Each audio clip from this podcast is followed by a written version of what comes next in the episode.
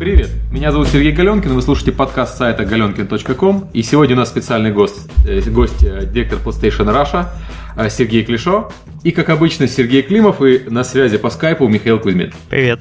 Добрый вечер, господа. Привет. Uh, у нас сегодня много тем. Мы будем в основном расспрашивать Сергея про ситуацию с PlayStation в России. Мы поговорим про консольных геймеров России и Украины, поговорим про локализации, поговорим про цены, поговорим про PlayStation Vita и про много чего еще. Про то, когда наконец сдохнет ПК в этой стране, возможно. Если сдохнет. Это мы оставим на потом, да. Может быть, мы начнем с того, что Сергей расскажет, как он попал в Sony и долго ли он работает там. Эм, в Sony я попал больше пяти лет назад, в 2007 году, и на самом деле до того, как я попал в Sony, я не имел никакого отношения к индустрии развлечений, к интертейменту. А, при этом работал все время в э, достаточно крупных иностранных компаниях. И в тот момент времени, последнее мое место работы перед Sony, это была компания Dow Egberts Сарали. Э, в этой компании, э, скажем там, я провел достаточно большое количество лет и задумался над тем, как мне сменить, в принципе, профиль своей работы, индустрию, продукт. И в этот момент времени получил достаточно интересное предложение от компании Sony как раз именно заняться направлением PlayStation. В тот момент времени на территории России практически не было какой-то либо большой компании, команды или маленькой команды, было буквально несколько человек, которые работали э, по продукции PlayStation. Я присоединился к ним. На данный момент времени я хочу сказать, что как бы команда сильно расширилась, бизнес э, изменился и увеличился. И я думаю, что как бы я точно знаю, что я в, этом, в этой ситуации не потерял, а выиграл. А ты бы ты вообще мог представить пять лет назад, что в 2012 году будет локальное производство и будет такие объемы, про которые ты сейчас говоришь? Сергей, я думаю, что в 2007 году, в котором я присоединился Sony, я, наверное, как и все мы, наверное, слабо представлял, что будет в 2012. Мы настолько динамичная страна, динамичная, наверное, индустрия, что представить что-то 5 лет назад, как бы, то есть что будет через 5 лет, очень сложно. А, ну то есть я помню 2007 нет. год, в 2007 да. году э, до сих пор на рынках продавались джевелы, никто не верил в игры дороже до 299 рублей, по-моему, и появление игр для PlayStation по 100 долларов вызывало у публики такую насмешку. Ха-ха. Да, мне кажется, помимо всего прочего, просто не было такой плотной связи между российскими офисами и европейскими офисами таких крупных компаний. То есть, насколько я понимаю, сейчас ты достаточно плотно интегрирован в работу европейского офиса. Да, на самом деле интеграция, я бы сказал, полная, и э, надо сказать, что у нас есть больш, скажем так, полная картинка, полная информация, что происходит на других территориях, на других рынках, и Конечно, это помогает работать, потому что, как бы мы ни говорили о том, что Россия это другой рынок, все-таки рынок очень сильно похожий на многие-многие другие рынки. И мы где-то повторяем как бы какие-то циклы или фазы, или где-то идем впереди э, в сравнении с другими территориями. А ты можешь вот охарактеризовать работу в Sony, например, если мы возьмем крупного издателя, ну, ну, грубо говоря, там уровня Take-Two, может быть, или Bethesda, то многие из этих крупных издателей, они относятся к России как к совершенно отдельной территории, такой индийской резервации, куда периодически вагоном отправляют продукты, оттуда приходит вагоном бабло, и, в принципе, на этом их взаимоотношения с этим рынком и завершается. И нет никакого желания, например, устроить э, компании на нескольких рынках, один из которых был бы Россия, например, там Польша и Чешская Республика. И там никто особо не парится на аналитику, все просто товар, деньги, товар. Вот насколько, с точки зрения Sony, российский рынок интегрирован именно в европейскую э, картину? Насколько, например, э, руководство Sony европейское представляет себе, что происходит в России и какие вообще э, изменения на рынке? Ну, надо сказать, первое и важное отличие э, Sony от других издателей, мы, являясь издателем и достаточно крупным издателем, все-таки еще и платформодержатели. И это другая немножко психология, это больше каких-то активностей, э, направленных на развитие индустрии, на развитие рынка, на развитие платформы.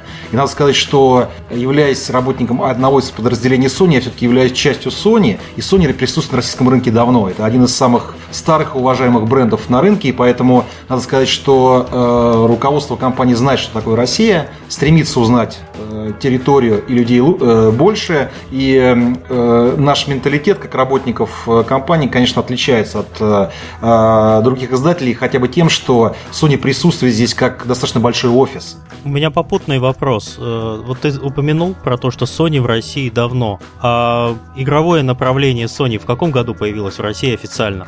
Э, игровое направление появилось э, больше пяти лет назад, и надо сказать, что, э, но при этом это, наверное, где-то было за два, за полтора года до того, как присоединился я к компании. При этом нужно сказать, что менеджеры, продукт-менеджеры или еще пара других менеджеров, отвечающих как таковой за категорию, за продвижение харда, были практически всегда с, с момента появления PlayStation как продукта Sony. Поэтому э, в том или ином виде один-два человека всегда были в команде Sony, в локальной команде Sony и занимались э, продукцией PlayStation. При этом, наверное, они меньше занимались софтом, продвижением именно э, игр, софтверной продукции, больше э, занимались именно продвижением харда, и это очень важно. Потому что я хочу сказать, что э, все-таки э, в временном промежутке порядка 5-6 лет назад компания плотнее стала заниматься именно продвижением игр. Это очень важно. Угу. Потому что продвижать э, игры отдельно это все-таки немножко другая работа. И она отличается от э,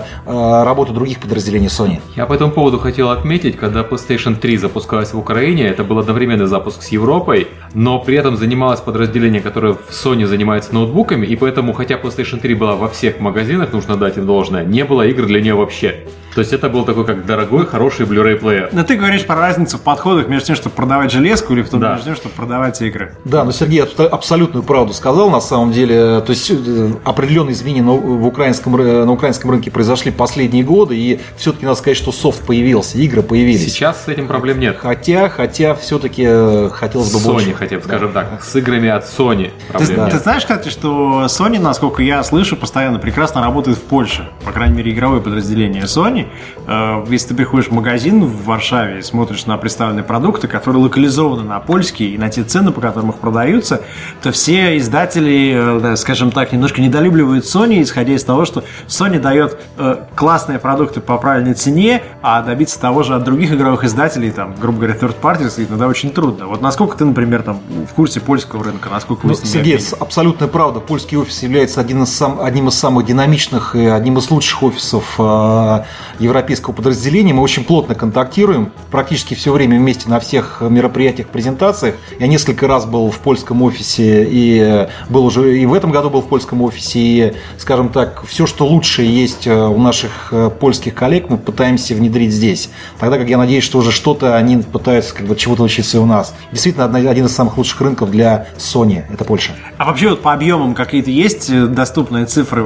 Позволительно как-то сравнивать, например, говорить, что, э, ну, я тебе скажу, по PC рынку, например, Польша может быть в 3-5 раз меньше России, если брать по обороту. В принципе, если брать по обороту в цифре, например, то Польша, наверное, там раз в 10 меньше России. А вот какие-то есть сравнения? Существуют? Ну, э, к нашему, к, нашей, к нашему счастью, мы все-таки больше, чем Польша, как рынок консольный, но надо сказать, что отрыв э, э, между нами и Польшей по консольному бизнесу все-таки меньше, чем по PC. Э, то есть это, как бы, скажем так, это все-таки какие-то большие достаточно проценты, это не разы. И надо сказать, что это говорит только об одном, что польский офис все-таки работает пока на данный момент лучше, по каким-то направлениям они давно уже работают, у них больше команда, и надо сказать, что рынок все-таки как бы более понятный, компактный, и ближе находится к Европе, что позволяет им на самом деле э, очень многие вещи внедрять быстрее, чем нам.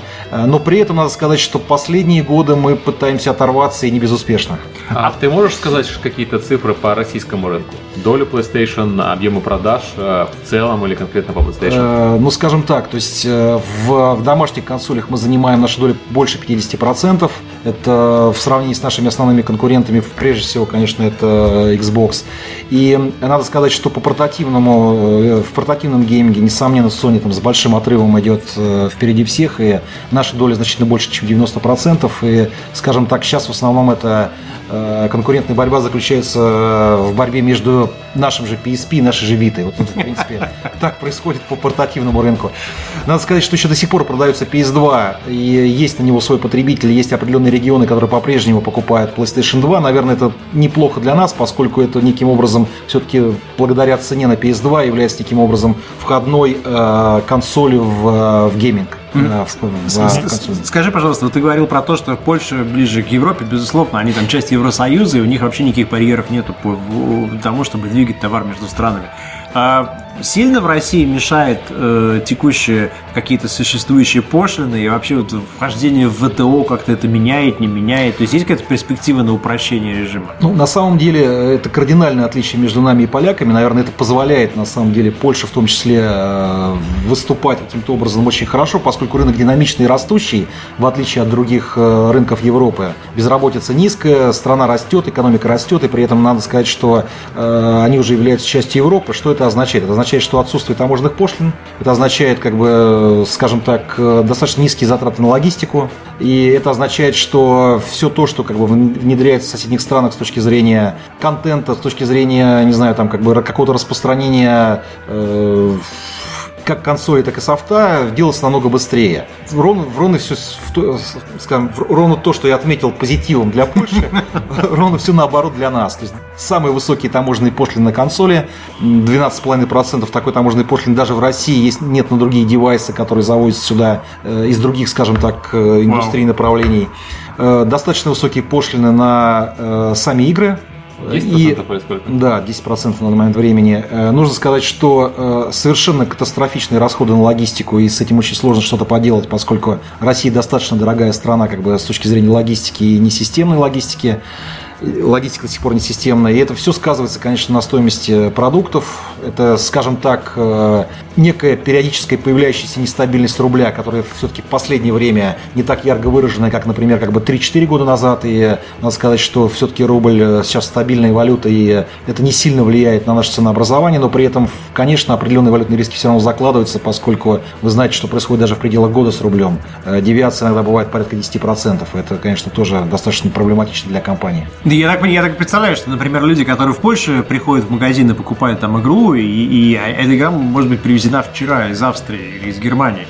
И если эта игра не продастся, они ее обратно отправят. А в России тебе нужно ее ввести, заплатить все эти пошлины, это занимает время, и дальше ты не можешь ее вывести. Насколько я понимаю, если ты ее ввез, все пропал. Абсолютно верно, да. То есть э, Австрия, Польша, логистика один день, Австрия, Россия, логистика неделя, условно говоря. Вау. Раз. То есть возвраты как бы никоим образом невозможны, поскольку фактически в России не существует процедуры обратного вывоза. вывоза товара, как бы это тоже всем известно, те, кто, в общем-то, достаточно близко находится к бизнесу и к индустрии. И все это, конечно, тоже, скажем так, не освежает. А еще, я так понимаю, что большая проблема – это логистика по самой России. Я, насколько знаю, там даже по Украине логистика – это три дня, а по России это до недели. Я... Ну, я могу сказать, что э, Украина с точки зрения как бы, стоимости логистики все-таки дешевле. Но она меньше. Это более компактная страна, то есть, скажем так, э, нет проблем с зимними какими-то условиями, с остановкой машин в зимнее время там, и так далее. Поэтому Украина нам, скажем так, э, обходится дешевле, чем Россия. И это, в принципе, тоже, скажем так, влияет на такие вещи, как э, ценообразование, инвестиции и так далее. Ну, вообще Стоимость инвестиций. После, после та, такого описания возникает какое-то как это, желание обнять Сергея. Учитывая, что, несмотря на все эти барьеры и трудности, компания держит более-менее вменяемые цены и проводит такую политику. Можешь рассказать по поводу политики локализации? Дело в том, что мы давно уже обсуждали с европейскими издателями, когда нужно локализовывать э, консольные игры. И ты наверняка знаешь э, такой подход, то, что консоль консольные игры мы будем локализовывать тогда, когда будет продаваться много. А как будет продаваться много? Ну, наверное, надо локализовать. Но никто не хочет э, брать на себя этот риск, никто не хочет как бы первым э, заниматься локализацией. А как вообще это принимается решение о локализации проектов Sony? Боретесь вы за это, не боретесь? Откуда это приходит? Ну, на самом деле, локализация – это одна, одна из основных задач локального офиса. Э, это именно, скажем так, э, э, я его назвал так, не борьбой с центральным офисом за то, чтобы локализовать продукт, а именно доказать то, что территория заслуживает этого, то, что культура гейминга, она, скажем так, сильно завязана на родной язык, и это правда. И, кстати, если возвращаться к польскому офису, который тоже достаточно значимый единица является в, э, в рамках Sony Computer Entertainment Европа. Мы на данный момент являемся двумя, единственными двумя территориями э, в списке стран Центральной и Восточной Европы, где делается с точки зрения продуктов Sony полная локализация и безусловная. То есть фактически принято некое решение в центральном офисе о том, что э, все игры для российского рынка локализуются от Sony в обязательном порядке. И на самом деле, когда я в каком-то списке вдруг мне попадается игра э, по каким-либо причинам, это могут быть технического характера причины, скажем так, не заявленную локализацию, то на мой вопрос, почему, э, в общем-то, как правило, ответа нет. Игра просто машинально, автоматически передвигается в список э, игр, которые должны быть обязательно локализованы. Поэтому, если возьмете и посмотрите на все продукты Sony, то, в общем-то, пока все-таки это 99%, потому что все-таки попадаются игры, которые не локализованы в силу, скажем так, э, какого-то небольшого тиража предполагаемого по продажам. Я думаю, что мы об этом еще поговорим, какие, какие критерии являются основными для того, чтобы игра была локализована. Но при этом надо сказать, что да, большинство игр от Sony практически 100% на данный момент локализуются в обязательном порядке. А это ты решение можешь- компании. Вопрос по теме. Да, Вы как локализуете? Это у вас in-house э, локализация или вы где-то находите субподрядчика, который делает для вас все? К счастью для нас, существует несколько хороших российских компаний, которые уже достигли определенного уровня э, именно с точки зрения локализации. У нас несколько контрактов на территории России с э, местными компаниями, занимающимися локализацией именно игр. И надо сказать, что э, в основном все большие игры, все самые наши, знамен- э, скажем так, замечательные бестселлеры и проекты локализуются российскими компаниями в плотном сотрудничестве, в прямом причем, э, с локализаторским отделом в э, Sony Comp- Computer Entertainment Европы. Я думаю, что Сергей как раз клиент из тех людей, который да? хорошо знает наш процесс локализации. Там, Я могу сказать, что там работают не то чтобы какие-то фашисты, но, в общем, там работают очень серьезные люди, которые не понимают шуток, которые пишут почту там в субботу вечером с требованием прислать им что-то переведенное уже в воскресенье. И я вот из индустрии не встречал еще... Был, был похожий подход у BioWare до того, как их купил Electronic Arts. И когда там были еще люди, которые реально могли тебе бошку снести за то, что ты неправильно что-то или не, не так подошел. Но текущий подход к локализации Sony считается в индустрии в игровой одним из самых строгих. Это касается не только России. Я знаю людей, которые локализуют для Sony и в других странах. И эти люди, они относятся к этому крайне и крайне серьезно. А имена компаний локализаторов, они секретные или вы их рассказываете? Нет, ну э, имена известны. То есть один из самых больших локализаторов является компания 1С Soft Club. Их подразделение, их локализаторский отдел, который в недавнем времени объединил несколько компаний, э, скажем так, э, в едином здании, в единой команду. И надо сказать, что очень большое количество игр локализует именно компания 1С Soft Club. И они, по большому счету, являются основными нашими базовой компанией по локализации.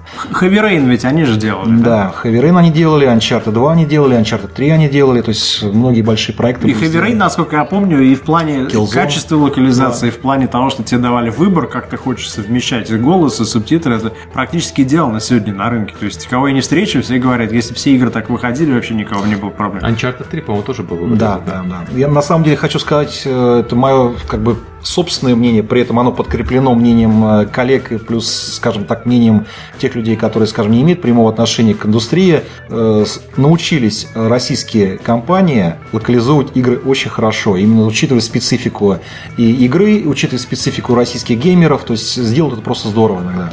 Это все просто связано, я хочу заметить, с тем, что Sony никогда не, не э, крысятничает в плане, в плане бюджета. Вот когда я еще работал в Snowball, мы работали с несколькими компаниями, которым мы делали локализации. И Sony была компания, которая была сфокусирована на качестве. И Sony была компания, которая не говорила, например, о, мы не будем это перезаписывать, потому что это будет стоить дополнительных денег. А другие компании, которые я не буду называть, в том числе там был один большой ролевой проект, из которого мы вышли со скандалом и хлопнув дверью, они просто крысятничали и говорили, о, это будет стоить денег, давайте мы оставим с ошибками. О, вы знаете, мы отредактировали английский текст, но мы не будем редактировать русский, потому что это будет дорого, и мы не хотим об этом говорить европейскому офису. То есть подход тех компаний, он был, там, мы хотим заработать денежку сейчас в короткой перспективе. Подход Sony был такой, что мы строим некую серию, эта серия должна быть локализована, она должна быть абсолютно номер один по качеству. Дальше придут деньги под то, что выстроена серия. И это длинные деньги, это деньги, которые надежные, это как раз совпадает с интересами игроков. Я думаю, про ролевую серию все уже догадались. А по поводу денег. А, такой вопрос. Есть какая-то корреляция между... Вернее, есть, очевидно, корреляция между продажами русской версии и продажами английской версии. То есть, если версия переведена, очевидно, она должна продаваться больше. Но ты можешь прикинуть хотя бы, насколько больше? Да, я думаю, что оценка в среднем колеблется где-то 40-50% минимум э, мы получаем от того, что игры локализуются. Это именно связано с тем, что все-таки надо сказать, что э, Россия не э, та страна, где все достаточно свободно владеют английским языком. Плюс ко всему, надо сказать, что у нас язык все-таки сильно отличается от английского языка, и специфика игры на родном языке э, такова, что просто банально даже тем людям, которые, которые владеют английским языком, им нравится играть на своем родном языке. Это тоже нужно учитывать, что кому-то нравится играть на английском э, и, скажем так, на языке оригинала, э, но при этом все-таки большее количество людей предпочитают играть на родном языке. Им так комфортнее, удобнее, и это, наверное, ну, при этом они тоже всегда могут попробовать сравнить игру на английском языке, на своем родном языке, понять локализацию, э, если на это есть просто время. Как правило, предпочитают просто играть на своем родном языке. А есть вообще у тебя какой-то портрет в голове относительно того, кто сейчас играет на PS3, например, в России? То есть мы можем говорить, что 75% это Москва, 25 регионы, или это люди старше 25 лет, или от 14 до 16, я не Ну, знаю. 18-25 традиционная геймерская аудитория, да, я так понимаю? Ну, э, на самом деле, да, 18-25 это самая, наверное, правильная наша аудитория именно для PlayStation 3, для нашей основной такой флагманской консоли. Э, скажу честно, в последнее время я наблюдаю прям как бы разительные э, изменения в нашей целевой аудитории. И э, сейчас сложно, на самом деле, обрисовать нашу аудиторию только как аудиторию 18-25 и обязательно это мужчины. Это не так. Почему? Потому что все-таки появилось достаточно большое количество более молодых игроков, и с этим связано появление детских игр, более интерактивных игр. Появились в наших рядах достаточно большое количество женщин, которые все время и до этого играли, и им нравился, нравился гейминг, но при этом их стало больше именно в связи с появлением интерактива в играх, э, появлением мовы, скажем так. Надо сказать, что я вот замечаю вокруг тебя очень большое количество моих ровесников. э, Это уже люди за 25 глубоко, и они начинают играть сейчас. 27-28, Да, те- кто- те, кто давно начинал в свое время играл и в Дэнди, и в Сегу, и они сейчас на самом деле возвращаются в гейминг, и возвращаются уже совершенно в другой гейминг, он их удивляет. Сильно удивляет и по графике, и по играм, и на самом деле я просто даже из своих однокурсников, одноклассников, и своих родственников и близких, которые по возрасту приблизительно такого же возраста, как и я, обращаю внимание, что очень многие зовут сейчас себе консоли, и очень нравится им на самом деле это занятие, времяпровождение. Это немножко похоже на людей, которые переключались на маки. Я наблюдал вокруг себя, как сначала у тебя художник сидел на маке, а все остальные были на PC, а в последнее время художник на PC, а все остальные на маке. Потому что у тебя нет времени, ты хочешь прийти, получить удовольствие, и для тебя не вопрос цена. Для тебя вопрос, я хочу купить игру, которая гарантированно не будет мне вылетать, просить обновлений, и которую я засунул в диск, я играю, все, мне больше ничего не нужно. И как раз там люди взрослее, возможно, э, э, их мнение не совпадает с теми, кто на торрентах качает по 20 игр на выходные, чтобы быстро их отсмотреть, там написать какие-то комментарии и двинуться дальше. Я такое по своим знакомым замечал, когда человек переходит э, рубеж, я бы сказал, 25 лет, заканчивает институт, начинает зарабатывать деньги, и у него резко прекращает- э, прекращаются проблемы с деньгами, э, но начинаются проблемы со временем. То есть у него происходит обратное пересечение. И когда он э, школьник, студент, и у него есть время качать, разбираться, ставить драйверы, там, ругаться на форумах. А вот у него нет времени больше. У него есть деньги, чтобы купить PlayStation. И Да, у него есть сумма- полчаса перед сном или два часа Да. перед сном. На самом деле он себе, как правило, ставит планку. Я хочу поиграть полчаса, час. Конечно, он засиживается намного дольше, поскольку, я говорю, как бы он возвращается каким-то образом э, в свое прошлое, в свою как бы юность, в свое детство, вспоминает гейминг, потому что очень многие играли. И э, играли и в PC, как бы, когда, когда были студентами, там, в самые первые игры. Но при этом, э, конечно же, они играют больше, но при этом э, играют реже. То есть, по, скажем так, то есть э, дольше по времени, но при этом малое количество раз в неделю, скажем так. А какой-нибудь зависимость жанра от возрастной категории четкая прослеживается, или вы это не отслеживаете? Ну, на самом деле сложно сказать. Я думаю, что жанр, он может быть любым. Если человек увл- увлекается спортом, то это будет как бы FIFA, там это будет футбол, там, условно говоря. Если он увлекается, ну, в любом случае, э, шутеры там точно есть, там аркады там точно есть, соответственно, как бы там обязательно есть racing. Соответственно, как бы, то есть это любые гонки любого вида, как бы там Gran Turismo, там правило присутствует, хотя бы исходя из того, что люди в этом возрасте начинают больше интересоваться машинами, могут себе больше позволить, и при этом им интересно на самом деле именно в Гран Туризма как та игра, которая, скажем так, э, непередаваемый скажем так, непередаваемо передает ощущения. Именно как бы... непередаваемые ощущения. С- Скажи, пожалуйста, такой вопрос. Если мы посмотрим на европейские продажи, э, я смотрел не на продажи сегодня, я сегодня смотрел на оценки. И из 10, по-моему, самых э, высокооцененных прессой проектов 2011 года, три из них были сделаны Sony. Семь это были third parties, какие-то внешние люди. Вот с точки зрения продаж я подумал, если взять продажи в Европе, допустим, в топ-10 проектов будет 3-4 проекта, может быть, Sony, да, там 5-6 каких-то внешних. В России, возможно, будет 8 в топе Sony и 2 каких-то внешних. Просто за счет того, что вы лучше других работаете с этим рынком. Есть какая-то, э, э, там, сильно изменяется динамика топ-10 продаж по России и там топ-10 продаж по Европе? Ну, конечно, на самом деле, все-таки топ-10 сильно зависит не только от э, качества игры, но и зависит от того, как эта игра распространяется на рынке, как она быстро попадает на рынок, локализована, опять же, она или нет, мы уже об этом говорили. Плюс ко всему, э, наверное, очень важно, э, как игра дистрибутируется, кем игра дистрибутируется. Здесь, наверное, нужно сказать, что наша доля на российском рынке все-таки несколько больше, чем на других рынках. При этом где-то вот соотношение 3 из 10, 4 из 10, наверное, оно где-то вот близко к какому-то среднему балансу. То есть, наверное, это вот то соотношение, не, не могу сказать, к которому стремится Sony, но то соотношение, которое вырабатывается в процессе запуска игр. То есть э, мы где-то занимаем там 30-40% на, на рынке. А есть какие-то вообще, есть возможность, например, назвать, э, я не говорю про тиражи, но я говорю, в принципе, назвать какие-то коммерчески успешные именно в России проекты последних двух-трех лет. Просто сказать, что, вот, например, мы крайне довольны, как вот эта, вот эта, вот эта игра отработали в плане продаж э, на российском рынке. Я еще немножко дополню вопрос. А какой был первый успешный проект э, Sony в России игровой? Такой, что прям типа хит ты между Да, то есть просто вот вы начали работать, работали, работали, а потом раз и хит, и все были счастливы. На самом деле, вы вряд ли э, стоит ожидать меня услышать каких-то вот прям вот э, новых, э, новых э, названий новых игр. Почему? Потому что мы, в принципе, повторяем тренд других территорий. Там, где игра, если Heavy Rain популярен был, неожиданно популярен на всех э, территориях, то и он в России был популярен. На самом деле, это одна из тех игр, которая неожиданно была, э, неожиданно выстрелила выстрела и за счет локализации, за счет не нового жанра, и за счет того, что это просто красивая игра. И надо сказать, что да, это один из самых успешных проектов Sony в целом, и на российском рынке мы, в общем-то, поддержали этот уровень. Очень хорошо себя чувствовал всегда Killzone, все всегда в порядке при любом релизе God of War, пользуется большой популярностью. И надо сказать, что, наверное, гордостью все-таки являются последние запуски последних двух лет. Это Gran Turismo 5 и Uncharted 3.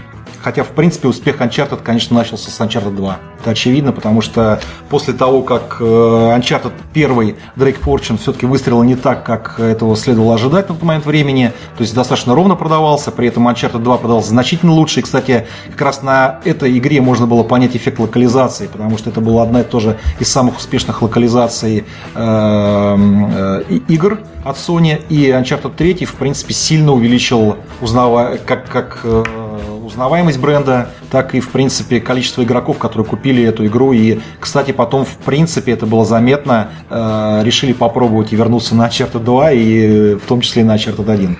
Вот вообще, кстати, мы обсуждали перед началом еще записи, Сереж, по поводу того, насколько сравнимы объемы по деньгам консольного рынка и ПК рынка. Мы привыкли к тому, что на российском PC-рынке летают цифры, по крайней мере, летали раньше. 100 тысяч копий продано, 200 тысяч копий продано. Ну, какие 200 тысяч? Подожди, на российском э, PC-рынке были тиражи в миллионы даже копий. Вопрос Мы про сталкер говорим, да. Да, да, да про сталкер. Да, э, да. Там 500 тысяч было у героев. Ну, я знаю, что прекрасные цифры показывал Ведьмак первый и второй даже прекрасные показал. Но, но допу... это все были все-таки джевела в первую очередь. Да, да, но, но я хотел сказать, допустим, мы там, возьмем условно какую-нибудь успешную ролевую PC-игру, 100 а, тысяч копий продано, это, казалось бы, большая цифра. А, ну, допустим, по 10 долларов с копий получил издатель на руки и, и дистрибутор. То есть мы говорим о том, что, о, на PC большой проект, он делает миллион долларов вот в обороте. И нам кажется, что эти цифры должны испугать консольщиков, потому что, ну, что там у этих консольщиков, там 3-4 тысячи копий, там ящик он привез, вот э, фурой продал по 100 долларов. В адовую кухню превращаемся, троллить начинаешь.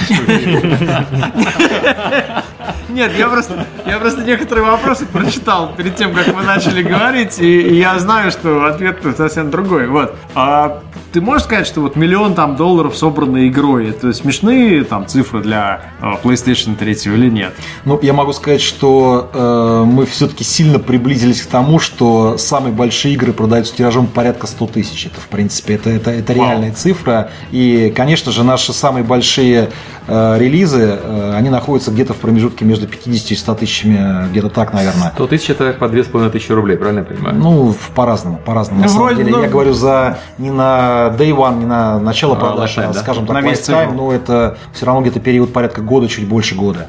Mm-hmm. И также нужно сказать, что все-таки в PC э, install base PC все-таки намного выше, и понятно, что мы свои большие цифры, с своими большими цифрами все-таки упираемся э, в общую инсталляционную базу консолей, которая все-таки не так еще высока, как... А есть какие-то цифры, которые можно публично озвучить в плане того, что ну, там, сколько миллионов девайсов есть, и что меня больше интересует, сколько в среднем э, покупает один... Не, не сколько там, знаешь, разделить количество игр на количество консолей, потому что это некая будет э, условная цифра.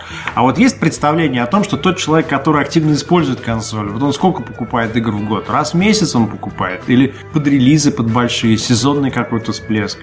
Я думаю, что активные игроки покупают порядка 7-8 игр э, в год, mm-hmm. да, то есть самые активные. Но я думаю, что в среднем цифра колеблется, может быть, между 4 и 5 играми. Э, и также можно сказать, что, наверное, так называемые вот те самые игроки, которые играют редко, но при этом уже, скажем, назовем их возрастными игроками, но при этом э, мы их называем топ-10 геймерс. Э, почему топ-10 геймерс? Потому что они выбирают самые лучшие игры, uh-huh. пытаются играть самые лучшие игры, они, наверное, покупают 2-3 игры в год, иногда 4 игры в год. Это, наверное, такие, так, какие-то средние цифры.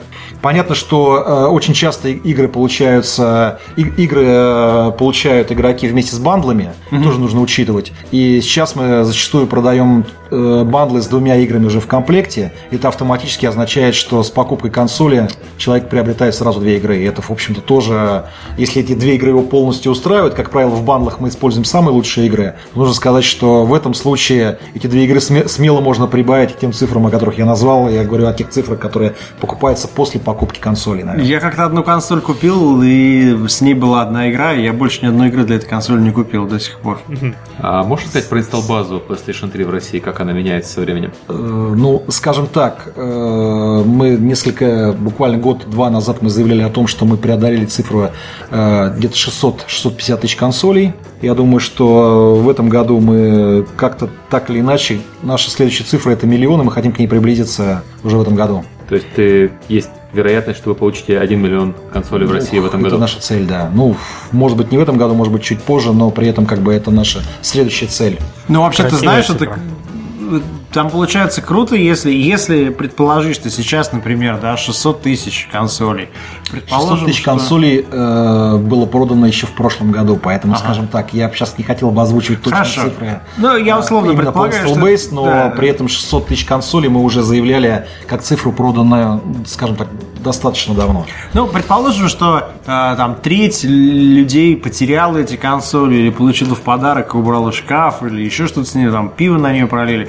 Вот, допустим, есть там 400 тысяч или 500 тысяч человек, которые реально играют. И ты говоришь про топовые продажи на уровне 50 там 100 тысяч копий, то есть это означает, по сути, что каждый десятый купил э, копию, или может быть даже там, даже еще и... Каждый двадцатый получается. Да. На PC мы такого не имеем, на PC, ну может быть Skyrim каждый купил там. Ну подожди, на PC 20 аудитория геймеров оценивается в России в 25 миллионов где-то человек, понимаешь? При этом аудитория геймеров PC это очень размытая аудитория, потому что сюда попадают люди, которые играют в бесплатные онлайновые игры, сюда попадают люди, которые покупают Skyrim, попадают школьники, которые никогда в жизни ничего не покупали еще, но ну, то есть ты, ты, на, купят. Ты, ты как бы core аудиторию на PC игровую оценишь миллионов 10, меньше? Ну, я думаю, даже меньше. Ну, миллионов... Я думаю, core, который платит и готов платить, это миллионов 5, наверное, в России. Угу. Давайте говорить о том, что, например, если мы говорим про PlayStation, то есть на, на сегодняшний момент времени уже э, количество геймеров, э, которые так или иначе уже пользуются продуктами Sony PlayStation, это несколько миллионов. Почему? Потому что, во-первых, это больше миллиона проданных консолей PlayStation 2, и консоль еще до сих пор есть на рынке. Mm-hmm. Понятно, что нас, э, консоль уже, в общем, достаточно много лет продается, и при этом первые, кто покупал эту консоль, уже, по всей видимости, этой консолью не пользуются, но при этом надо сказать, что общая цифра все-таки она достаточно впечатляющая. И нужно сказать, что э, больше полутора миллионов э, юных игроков купили PSP, и все это складывается в такую картинку, что если мы прибавим к этому э, количество э, проданных нашими конкурентами, то все-таки количество консольных игроков это несколько миллионов в России. Хотя это по-прежнему очень мало, и следовало все-таки делить э, домашний консольный гейминг от портативного. Все-таки это разные аудитории и разная немножко как бы игра, разного качества, разного уровня. Поэтому мы говорим в основном как бы о домашнем гейминге, о, о, о домашних консолях. При этом надо сказать, что с появлением Vita э, все-таки портативный гейминг по качеству сильно приблизился к домашнему геймингу именно э, с точки зрения скажем так, графики, с точки зрения онлайна, э, там, мультиплеер там, и так далее, с точки зрения, наверное, эм, ну, хотя бы, скажем так, э, мы недавно заявили о том, что в скором времени, во-первых, уже вышли игры, которые, на которых можно будет играть и в Vita, э, в портативную, и в домашнюю консоль PlayStation 3. И в ближайшее время появятся еще новые игры, так называемый cross-play будет реализован, когда фактически начиная играть игру на консоли PlayStation 3, э, вы можете продолжить эту же игру на Vita. И это говорит неким образом о стирании грани между портативным и консольным геймингом и о потенциале именно консольного гейминга, стоящего в том, что если раньше мы не могли аудиторию портативную и э, домашнюю складывать, угу. то теперь, в принципе, как бы с новыми устройствами нужно сказать, что это все-таки часто будет одна и та же аудитория, которая будет иметь и одну консоль, и другую консоль, и портативную, и домашнюю. Ну, вот если, мы, если мы вернемся к сравнению с PC-аудиторией, я просто почему хотел на этом заострить внимание, если мы говорим про 3 миллиона консольных игроков примерно да. в России, да, то это количество стремительно приближается к числу платящих PC-игроков, потому что, очевидно, консольные игроки в России, они почти все платящие, да? Угу.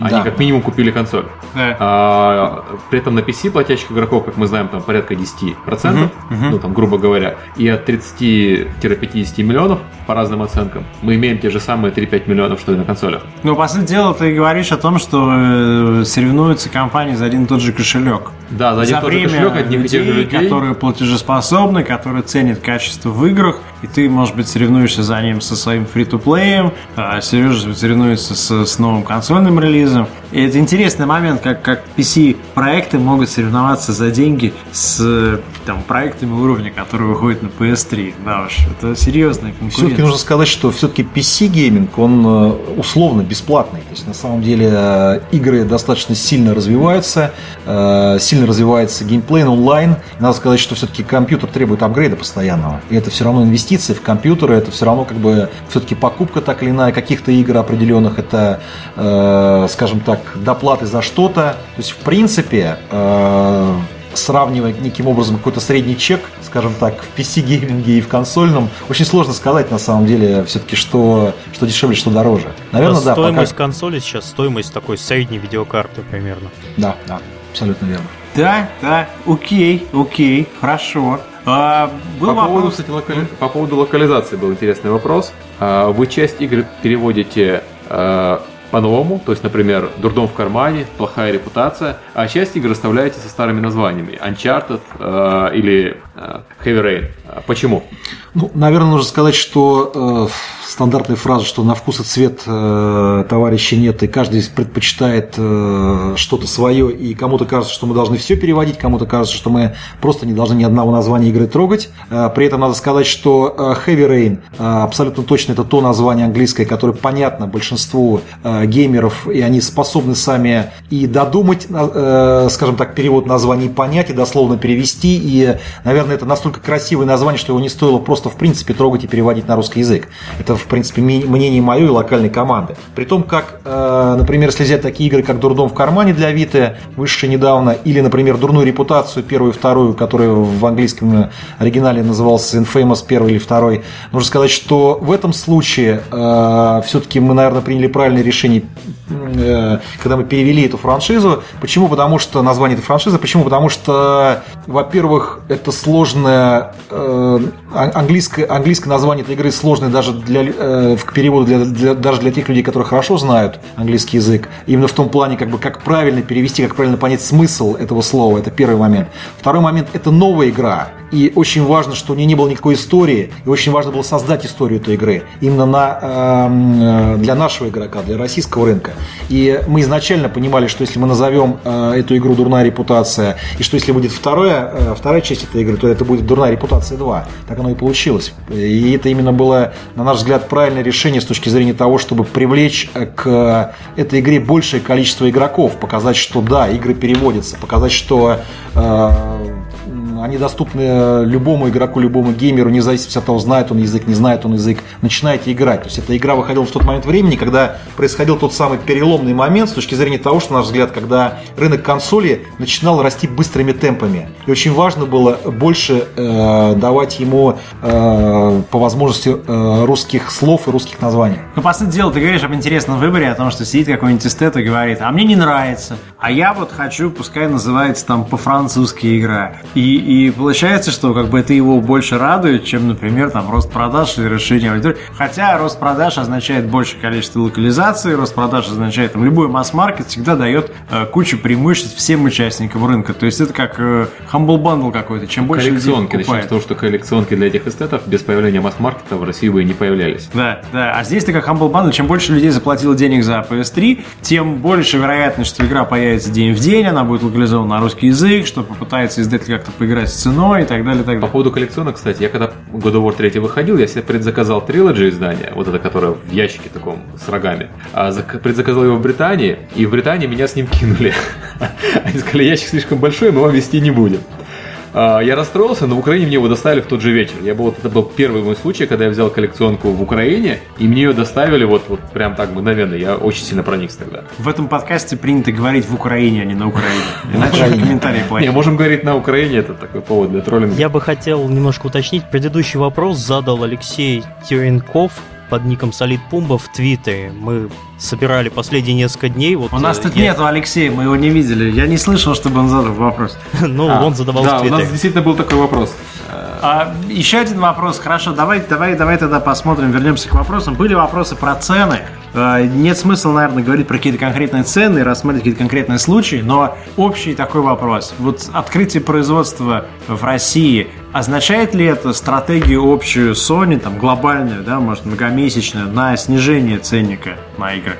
Ну, э, в первую очередь хочу сказать, что э, снижение цены – это процесс э, эволюционный. То есть сниж... Э, цена, цена не снижается за один день.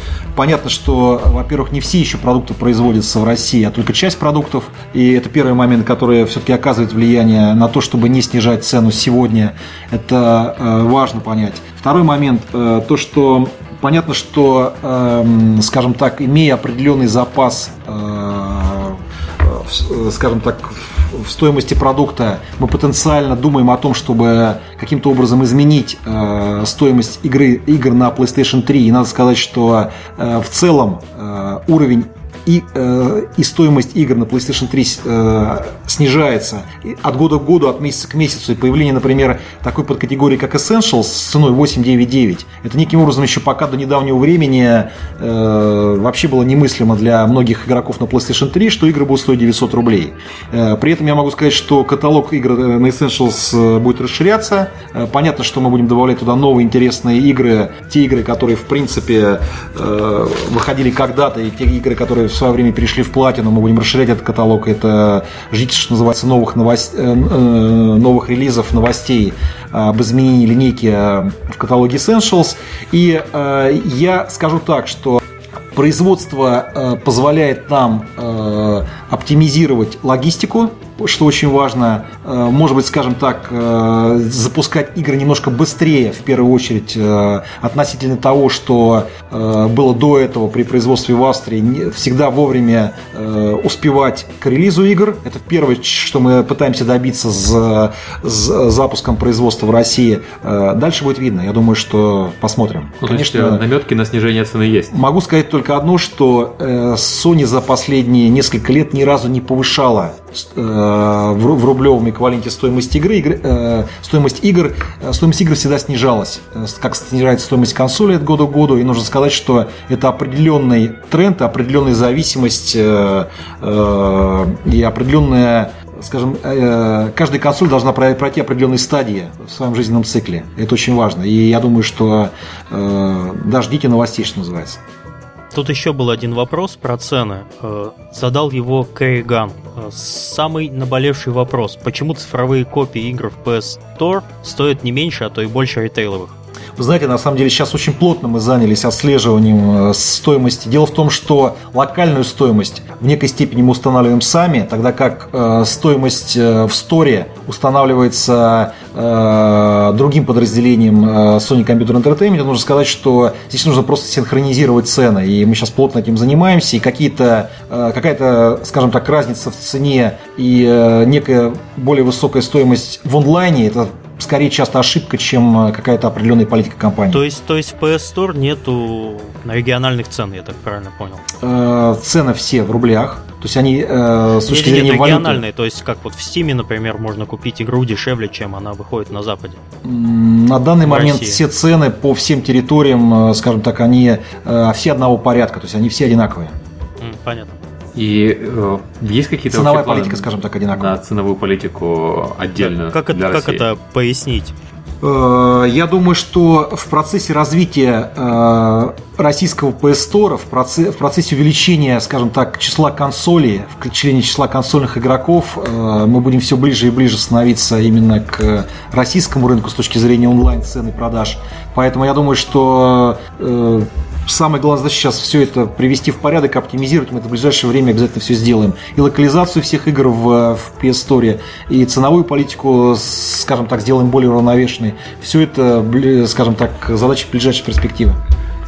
Окей, вопрос по поводу разработки игр для PlayStation 3 и PlayStation Vita. Да. Просто сам с этим непосредственно сталкивался в компании Nival.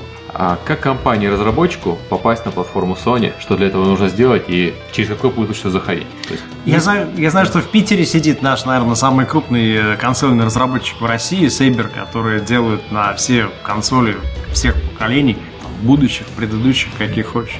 Ну, это на самом деле не так сложно. Есть специальный отдел, специальные люди, которые на самом деле э, фактически контактируют с э, тысячами разработчиков э, во всем мире. Я знаю, что как бы большая команда этих людей уже была и в России, встречается периодически с российскими разработчиками игр, и на самом деле контакты этих людей известны. И здесь по большому счету важно желание и некое, скажем так, Базовый опыт. и- базовый опыт и вообще возможность что-то новое предлагать. Чем-то заинтересовать платформу держателя, именно, скажем так, разработчика, большого разработчика игр, такого как Sony, какими-то новыми разработками, новыми играми, новыми направлениями, может быть. Я знаю, что мои знакомые из Аманита, которые сделали машинариум, студии из семи человек в, в Чешской Республике, сейчас они в Праге, раньше они даже не в Праге были, они рассказывали мне, что они очень довольны своим взаимодействием с Sony, они параллельно писали в Microsoft и в Sony, и Sony им ответили, довели их до контракта, показали их игру на павильоне Sony на E3, и они вышли в PSN, по-моему, месяц назад или полтора месяца назад, и я когда был у них в гостях, у них лежал там на столе контракт с Sony, и там они деньги получили, в общем, все, они крайне довольны были. И эта команда из семи человек из Чешской Республики, уж точно никто за ними там не бегал, уж точно у них нет офиса Sony за углом или где-то еще. Если они смогли, то сможете и вы, как говорится. Э, Sony с точки зрения разра- контактов с разработчиками одна из самых, на мой взгляд, открытых компаний. И на самом деле, как правильно сказал Сергей, здесь на самом деле по, больш- э, по большей части все зависит от инициативы разработчиков самих. От их желания контактировать, их желания как бы предлагать и э, э, Покупать лотерейный билетик, как в анекдоте. да, да, да. А можно сказать про PlayStation Mobile? Или раз- с точки зрения разработчика? Ну, на самом деле, это, скажем так, проект PlayStation Mobile только-только открывается. На самом деле, каких-то деталей по этому проекту с точки зрения именно российского рынка э, я, пожалуй, сейчас на данный момент дать не могу. Я думаю, что это может быть э, для будущих каких-то бесед. Хорошо, хорошо. Э, В, в- в принципе, ну, там, я я не вижу никакой дискриминации между российскими разработчиками или, или американскими, или чешскими, или польскими. Достаточно много выходит next-gen проектов практически в любой стране, где идет разработка. То есть нельзя говорить, что есть какая-то, знаешь, проблема достучаться, там, дозвониться или как-то... бы. По-моему, в Киеве вот Леша Меньшиков же очень Да, часто Леша с очень активно занимается портированием под PlayStation Vita и под PlayStation 3. И он что-то говорил про PlayStation Mobile, но вот я не, не буду там за него перебирать, мы его пригласим как-нибудь отдельно поговорить. А Я просто хотел сказать, что разработка под PlayStation Vita и под PlayStation 3, она сложнее, чем разработка под PlayStation Mobile. Я надеюсь, что ты по этому поводу что-то, что-то знаешь. Потому что, по сути, ты выходишь на ту же самую платформу, ну, по крайней мере, на Vita. Может быть, он знает, но не скажет.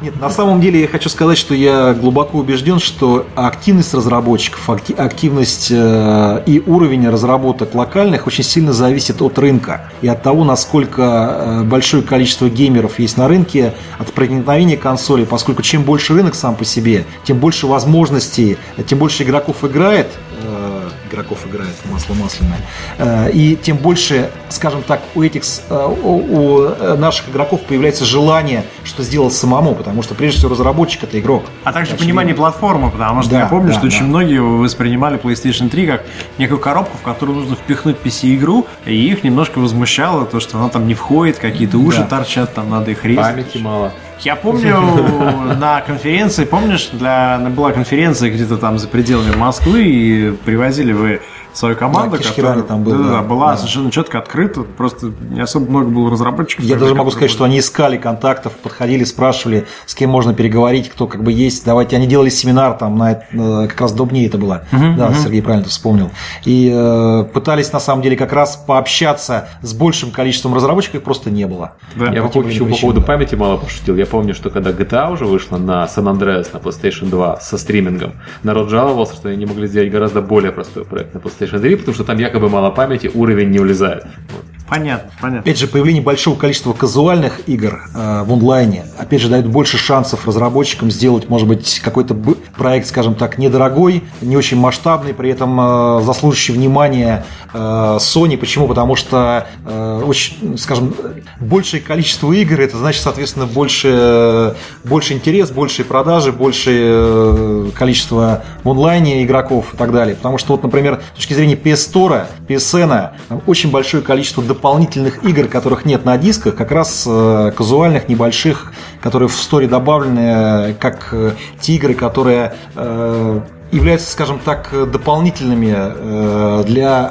э, тех геймеров, которые привыкли играть в консольные игры, в большие игры. То есть они могут в любой момент времени зайти в стор, как бы сыграть в какую-то демку, скачать какую-то небольшую игру, купить какую-то не- небольшую, недорогую игру и так далее. Я бы вот тут отметил еще такой интересный подход Sony а, к играм, которые многие называют искусством. Sony издавала Journey на PlayStation Network. Да, замечательно. А вот сейчас вышел Unfi- Unfinished Sven, который называют э, второй лучшей игрой э, инди года. Да, и у нас и всех это выставках опять-таки на Sony. когда действительно как хорошая игра. Вот. И чем это связано? Ну, мне Journey очень понравился. Я Unfinished Sven еще не играл, но Ну, вот Journey меня прям да, сильно я, впечатлила. я играл и в одну, и в другую игру. На самом деле, вот Дж- Journey, я могу сказать, это та игра, вот, которая, попробовав в нее, 100 человек из 100 говорят о том, что она им нравится. При этом это является как бы такой достаточно простой, понятной, красивой, небольшой игрой и э, как раз э, идеально подходящей для игры в онлайне. То есть, скажем так, э, для той игры, которую можно купить в онлайне и приобрести в онлайне. А кто сделал? А, в Лос-Анджелесе команда сидит в Санта-Монике, э, не помню название. Ну, небольшая. Да, небольшая. Я к тому, что... Z э, Game Company, вот, у них дурацкое Я понял. такое. Я имею в виду, что это к тому, что не нужно быть большой какой-то компанией там, из 300 человек, чтобы работать с Sony. То есть Sony как раз одно из тех исключений, где, может быть, с Sony проще работать, чем с, там, с third parties, которые имеют структуру, бюрократию, что-то еще, и которые, может быть, думают больше о прибыли там, сегодняшней, чем э, Sony, когда ты говоришь с людьми, которые имеют перспективу на всю платформу, они смотрят на тебя и говорят, насколько Sony, в принципе, э, будет э, там хорошо от сотрудничества совместно с такой командой. С Машинариумом они же вряд ли сказали, о, мы хотим заработать еще там 50 тысяч долларов лишних. Но они сказали, нам нравится эта игра, нам нравится эта игра абсолютно. для этой платформы, мы готовы с вами работать, и мы будем это делать, и все, они на это Но Ну вот Джорни побежали. выстрелила очень неожиданно. Никто же не верил в то, что Джорни будет коммерческий успех. Думали, это еще один эксперимент Sony, чтобы показать его трейлер в рекламе. А она выстрелила. То есть такие игры, на самом деле, они не просто искусство, они нужны публике. Да. А пока мы не забыли, я хочу сказать, что Сергей передал благодарность э, некто Крафт э, в связи с тем, что за последние годы PlayStation в России значительно подросла. Мне кажется, было бы некорректно, если бы эту благодарность не передали. Да, спасибо. Последние у нас пять минут. Давай рванем как-то. А, на самом деле мы Ой, все темы ой, уже обсудили. минут, а у нас тут вопросов еще. Темы мы все обсудили. По поводу вопросов, ребят, я бы... Я, я- я бы сказал, что на часть вопросов мы ответили. Все вопросы мы прочитали перед началом передачи. Э, смешная была совершенно ситуация, когда один человек пишет, зачем вы переводите название, а другой пишет, э, не надо переводить. То есть один хочет, чтобы переводили, другой хочет, чтобы не переводили. Ну окей, всем ты не будешь бил, мы- нет никакого универсального Да, мы ответа. проговорили тут про, про- про эстетику. На самом деле эстетика это право эстетов. На самом деле, но мы все-таки работаем для массового рынка, для тех, кто э, нам хочется работать с большим количеством геймеров и чтобы нас понимали, чтобы нас э, Еще один вопрос был, который мы немножко затронули перед началом подкаста, это то, что некоторые люди путают first party и third party. То есть, например, э, выходит игра Dishonored, и на Dishonored ставится какая-то цена, и, например, можно прийти и сказать, Sony, а что такая цена высокая? Но Sony не имеет отношения, я так правильно, правильно понимаю? да, абсолютно, причем никакого. Dishonored в Украине, например, стоит 60 долларов, при этом за те же 60 долларов ты получаешь вот эту ограниченную версию русскую, вот, и Ну, скажем так, ценовая политика каждого издателя – это отдельная э, политика каждого издателя. Издатель сам определяет и стоимость, и дату запуска, и, э, скажем так, э, свое, прежде всего, свое внимание к тому или иному рынку и желание на этом рынке работать. Окей, я думаю, на этом все. Спасибо большое, Сергей, что пришел. Да, спасибо вам. Я надеюсь, что это не последний раз, когда мы встречаемся и общаемся, потому что мы посмотрим на те вопросы, которые будут по результатам этого подкаста. Если вы хотите э, э, какие-то еще вопросы задать Сергею или, может быть, нести информацию, вы можете это сделать на сайте galenkin.com. И в течение нескольких дней после того, как подкаст выйдет, мы там будем отвечать на вопросы и как бы будет контакт. Да, это обязательно сделаем. Спасибо. Спасибо. Спасибо. Всем пока. Спасибо. Пока. Так.